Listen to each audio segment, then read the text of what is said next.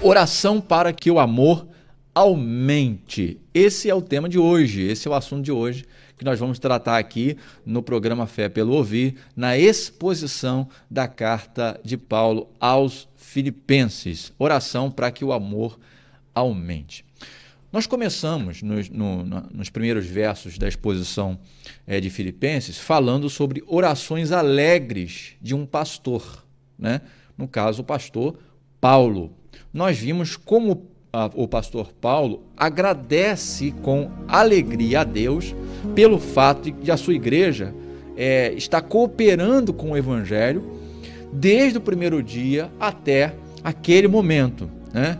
Nenhuma alegria pastoral é maior do que esta, irmão. Nenhuma, nenhuma da, do pastor ver que os seus é, suas ovelhas, né, as ovelhas que ele cuida, ovelhas de Cristo que ele cuida, estão é, é, cooperando com e crescendo na verdade. Primeira, a, a, terceira carta de João, capítulo 1, versículo, versículo 4, fala isso, João fala isso. Não tenho alegria maior do que ouvir que meus filhos estão andando na verdade. Não é, não há alegria maior do que essa.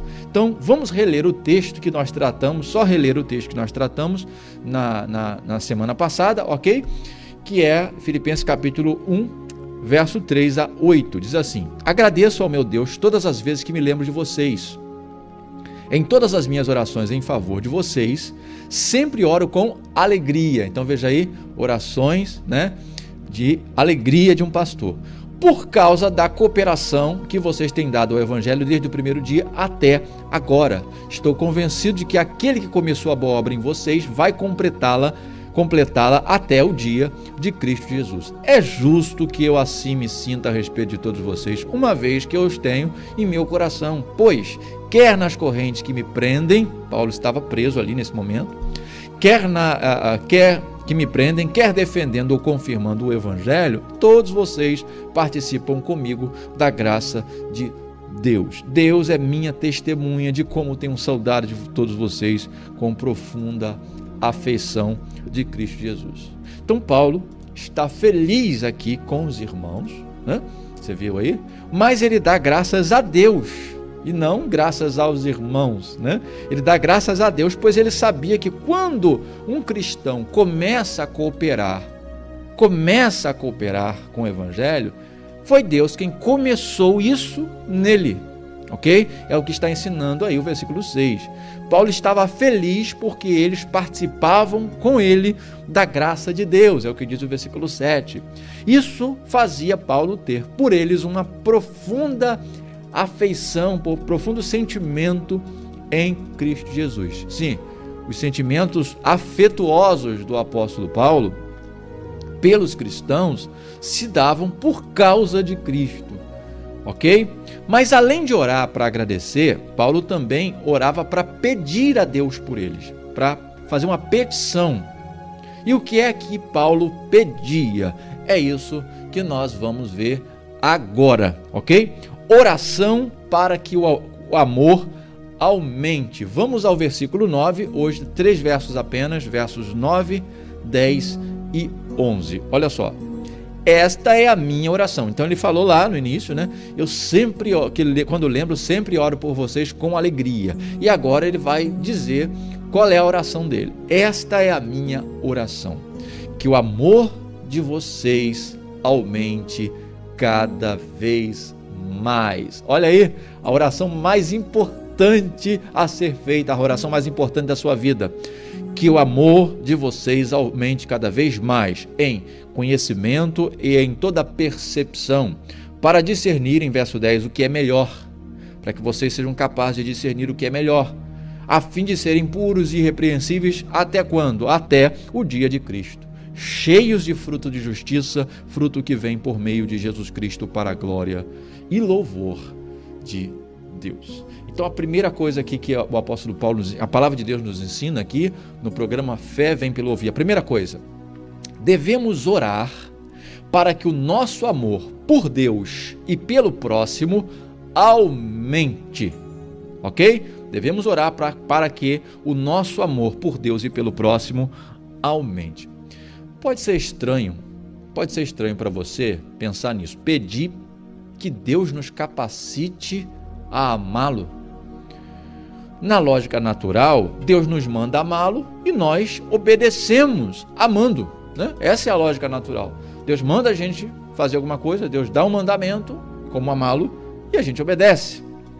Não é isso? Não é assim que a gente normalmente pensa? Ora, se Deus nos manda amá-lo, como devemos pedir a Deus que nos dê amor por Ele? Não, não, não, não faço esse tipo de oração, não, Pastor Márcio. Eu só tento amá-lo, porque Ele já manda eu amar. O grande teólogo Agostinho entendeu isso quando ele orou Dá-me o que tu pedes e peça-me o que quiser. Dá-me o que tu pedes, Senhor, e então peça-me o que o Senhor quiser. Agostinho entendeu que tudo que Deus nos ordena, precisamos que Ele, por sua graça, nos dê. Espera aí, pastor, confundiu aqui. Calma aí. É isso mesmo. Tudo que Deus nos ordena, precisamos pedir que Deus, por sua graça, nos dê. Pastor, eu nunca pensei numa doideira dessa. Mas por quê? Porque o nosso coração sozinho, ele não consegue obedecer a Deus e nem amá-lo. Não consegue. Nós necessitamos completamente da graça de Deus. Por isso eu pergunto a você: existe oração mais importante para fazer do que essa aqui? Senhor, faça o meu coração, o meu amor por ti aumentar. Faça o meu amor por ti aumentar. Quando Agostinho disse isso, no, né, quando ele escreveu isso, essa oração, você pode encontrar isso nas confissões. Quando ele escreveu isso, algumas pessoas discordaram de Agostinho forte veementemente. Não, como assim? É, não, se Deus nos manda, eu, eu é que tenho que fazer. Mas o, o, o, o ponto né, é que Agostinho não tirou isso da cabeça dele. Ele aprendeu isso com a Escritura, ele aprendeu isso com, a, com, o apóstolo Paulo. E o apóstolo Paulo está dizendo aqui: olha, sempre que eu me. Esta é a oração que eu faço por vocês, que o amor de vocês aumente. Veja, Paulo não está pedindo aos irmãos que amem mais, que amem mais. É claro que ele vai pedir isso também em outros, em outros momentos da carta.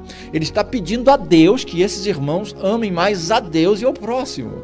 Então, essa é a oração mais importante, é ou não é?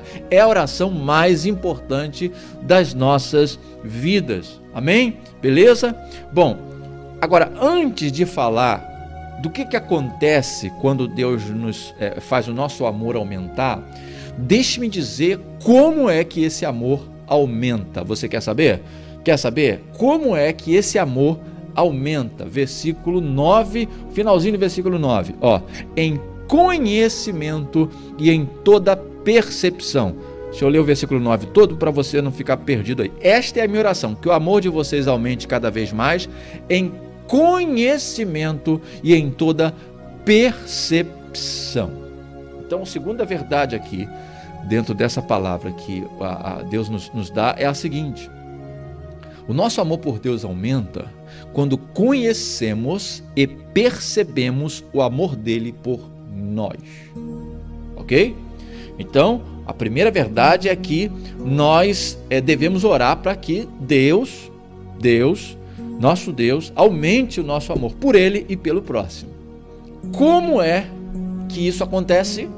O nosso amor por Deus aumenta quando conhecemos e percebemos o amor dele por nós. Veja, duas, duas verdades aqui: conhecendo o amor de Deus e percebendo o amor de Deus.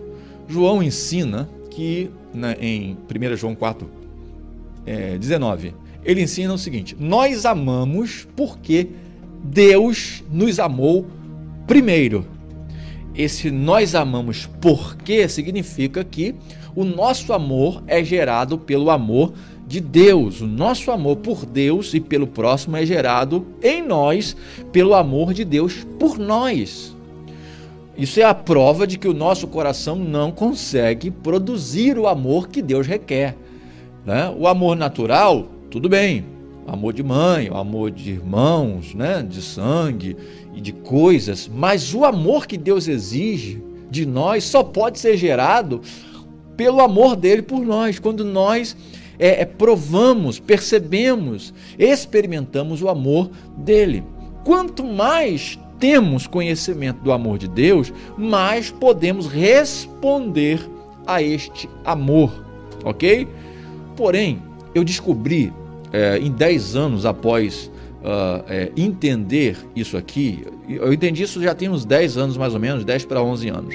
E eu descobri uma coisa muito importante. Por favor, você que já me escuta há muito tempo, há muitos anos, uma coisa muito importante.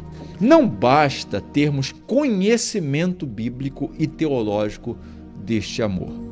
Quando eu falo não basta, eu não estou dizendo que não temos que ter. O amor que precisamos ter precisa estar fundamentado na Escritura Sagrada. Esse amor aqui precisa estar fundamentado na palavra de Deus.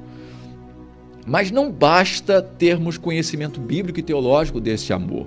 Nós precisamos perceber seu amor. Veja, que o amor de vocês aumente cada vez mais em em conhecimento e percepção. Percepção que o amor de vocês aumente cada vez mais em conhecimento e em toda percepção. Perceber algo é mais do que conhecer algo, é mais do que saber sobre algo. Perceber o amor de Deus equivale a provar o amor de Deus. Entende? Você pode, uh, por exemplo, você pode ser um, um um biólogo, eu não sei se é biólogo, que, que né, o, especialista da área, e você estudar a respeito de um peixe. Né? Você estuda a respeito de, de um peixe. Sua tese de doutorado é aquele peixe ali, certo? E aí fala que o peixe tal, a cor do peixe, sabor do peixe, tarará, tarará, tarará. Só que você nunca comeu o bendito peixe são dois tipos de conhecimento. Até que você, né, está aí passeando aqui, se você é aqui de Maricá, aí você vai lá na barra lá, e aí lá tá lá no cardápio o peixe que você, rapaz, fez a tese de doutorado.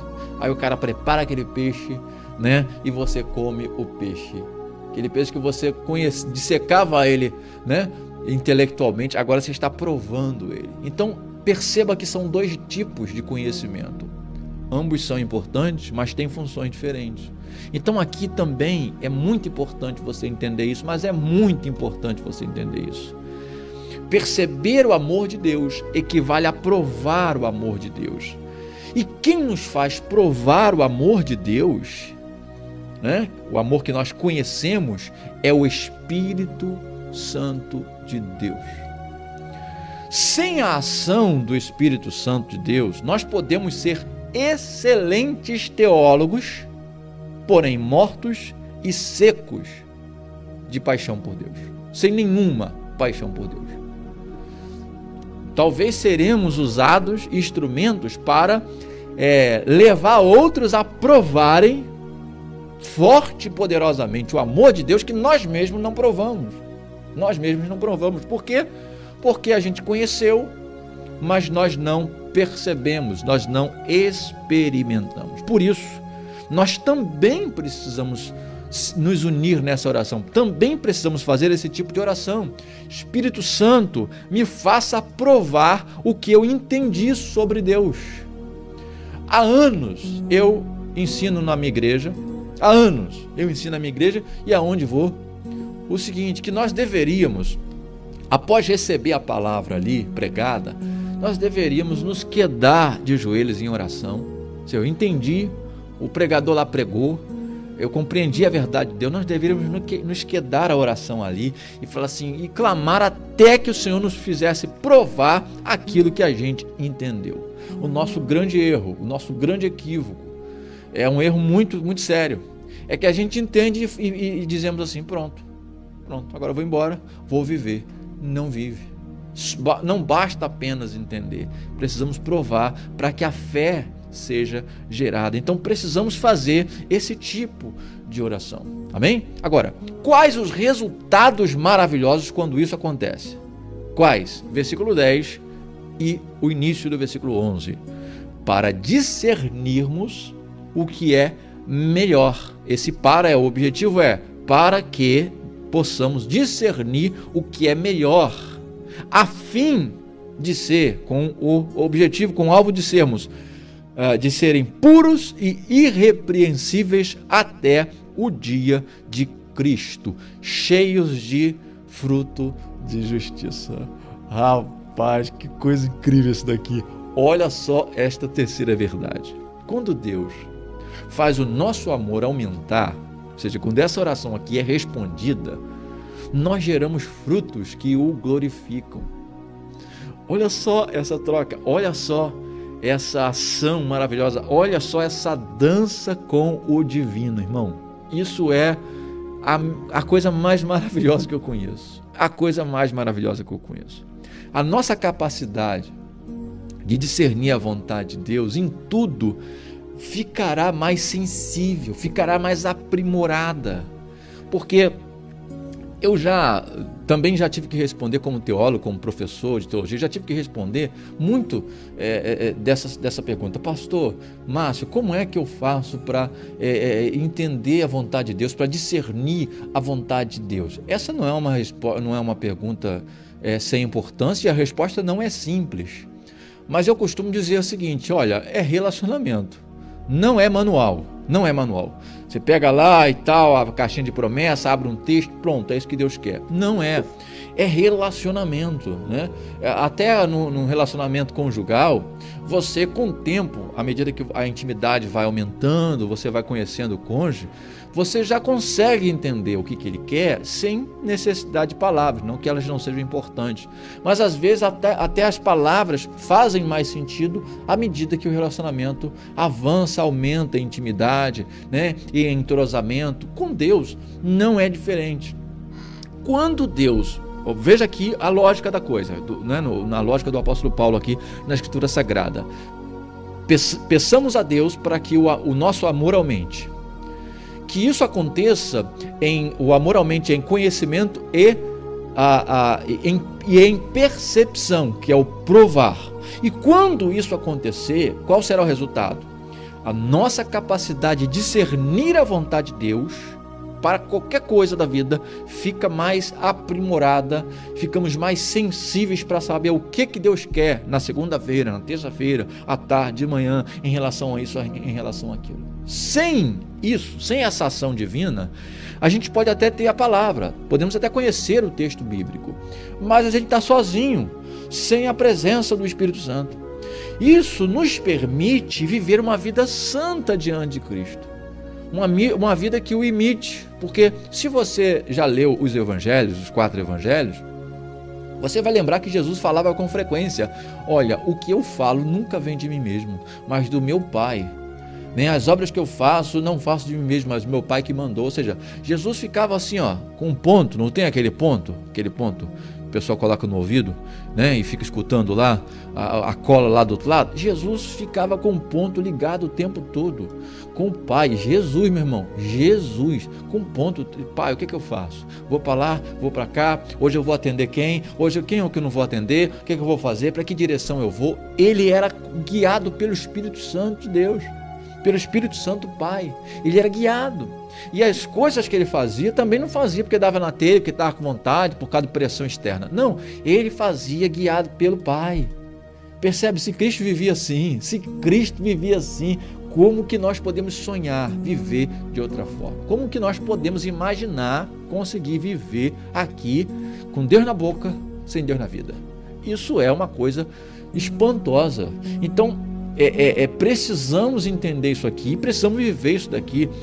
Isso nos permite viver uma vida santa diante de Cristo. E por o que por sua vez nos fará dar frutos de justiça, de justiça, que são as boas obras. Nós fomos salvos não pelas obras, mas para realizar as boas obras. É o que ensina Efésios capítulo 2, do 1 a 10.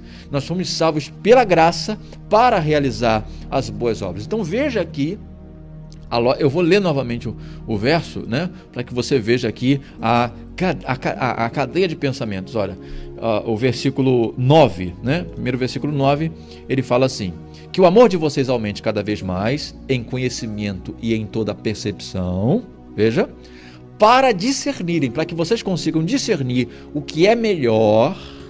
Tá, Paulo, para quê?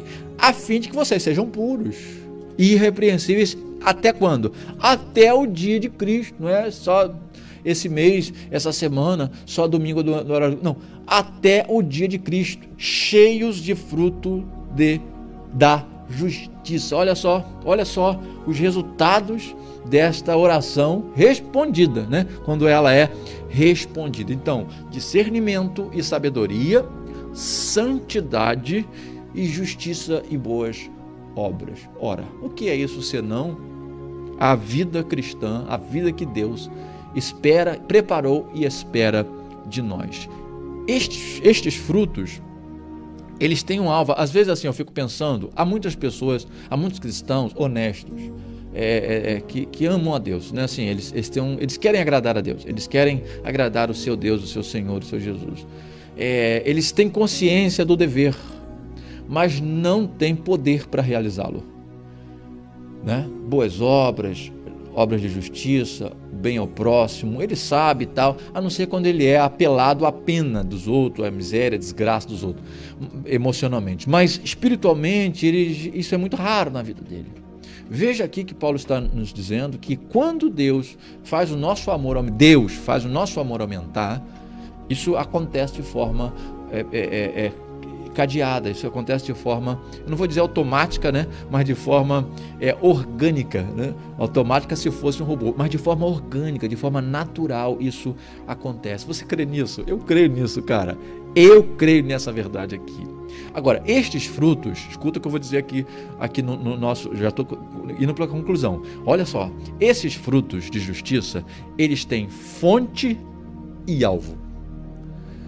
Fonte e alvo. Fonte é de onde vem, alvo é para onde deve ir. Ok? Qual é a fonte desses frutos? Fruto que vem por meio de Jesus Cristo. Qual é o alvo desses, desses frutos? Frutos que são para a glória e louvor de Deus. Veja a fonte e o alvo. A fonte é Cristo e o alvo é a glória de Deus. Rapaz, que doideira isso aqui, bicho. Oh, que eu falo isso há mais de 10 anos.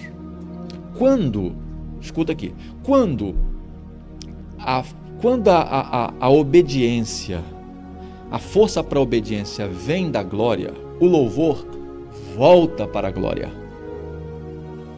De onde vem o poder para a obediência, para lá retornará a glória da obediência, o louvor da obediência.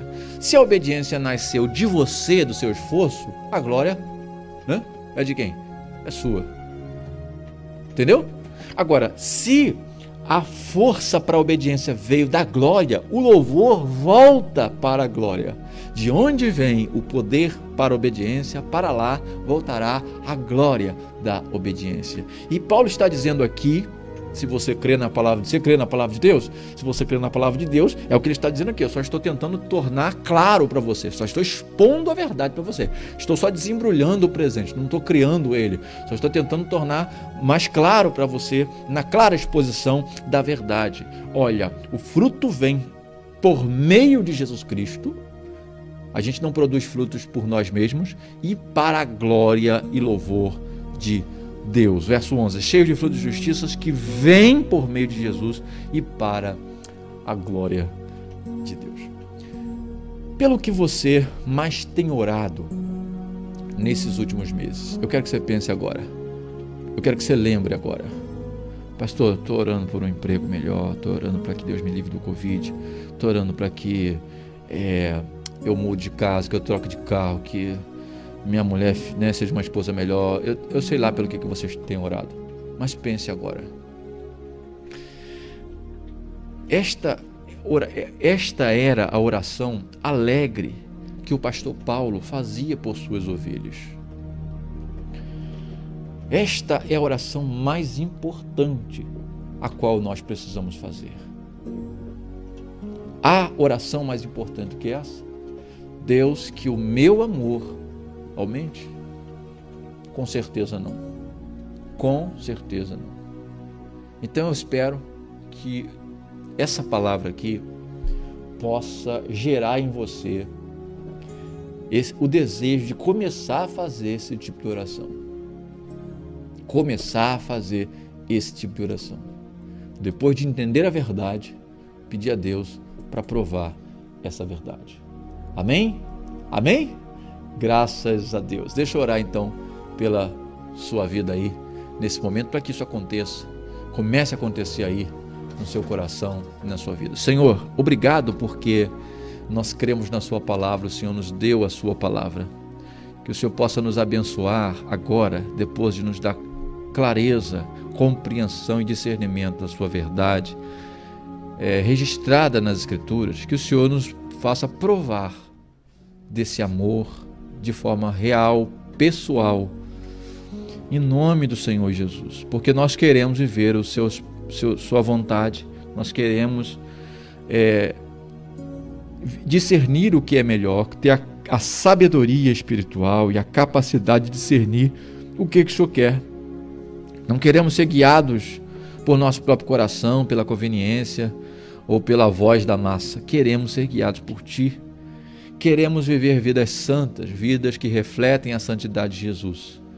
E queremos ser como carvalhos de justiça, queremos dar frutos para a glória, por Cristo e para a glória do Senhor. Então nos ajude, ajude a todos que estão com a gente, conosco aqui, nos acompanhando, recebendo essa ministração em nome de Jesus.